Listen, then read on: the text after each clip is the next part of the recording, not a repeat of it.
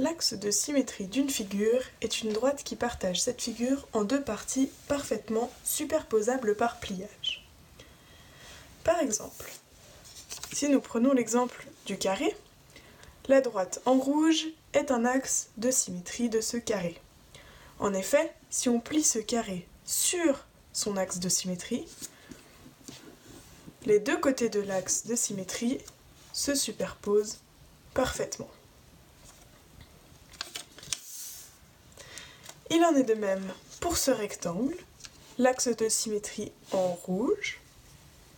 Si nous plions dessus, les deux côtés se superposent parfaitement.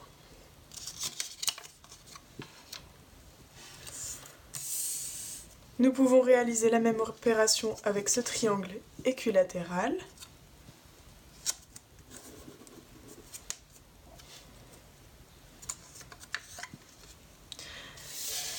Ainsi qu'avec ce cercle.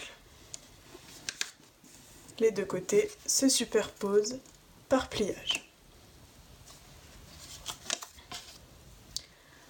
Alors maintenant, comment trouver l'axe de symétrie d'une figure?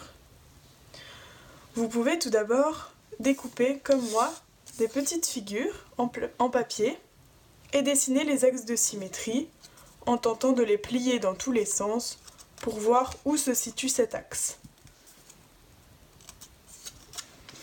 Vous pouvez aussi utiliser la technique du miroir.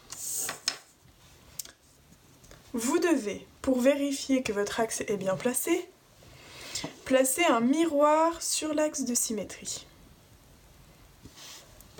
Afin de savoir s'il est bien placé, vous devez voir dans le miroir la deuxième partie de la forme. Elle se superpose ainsi.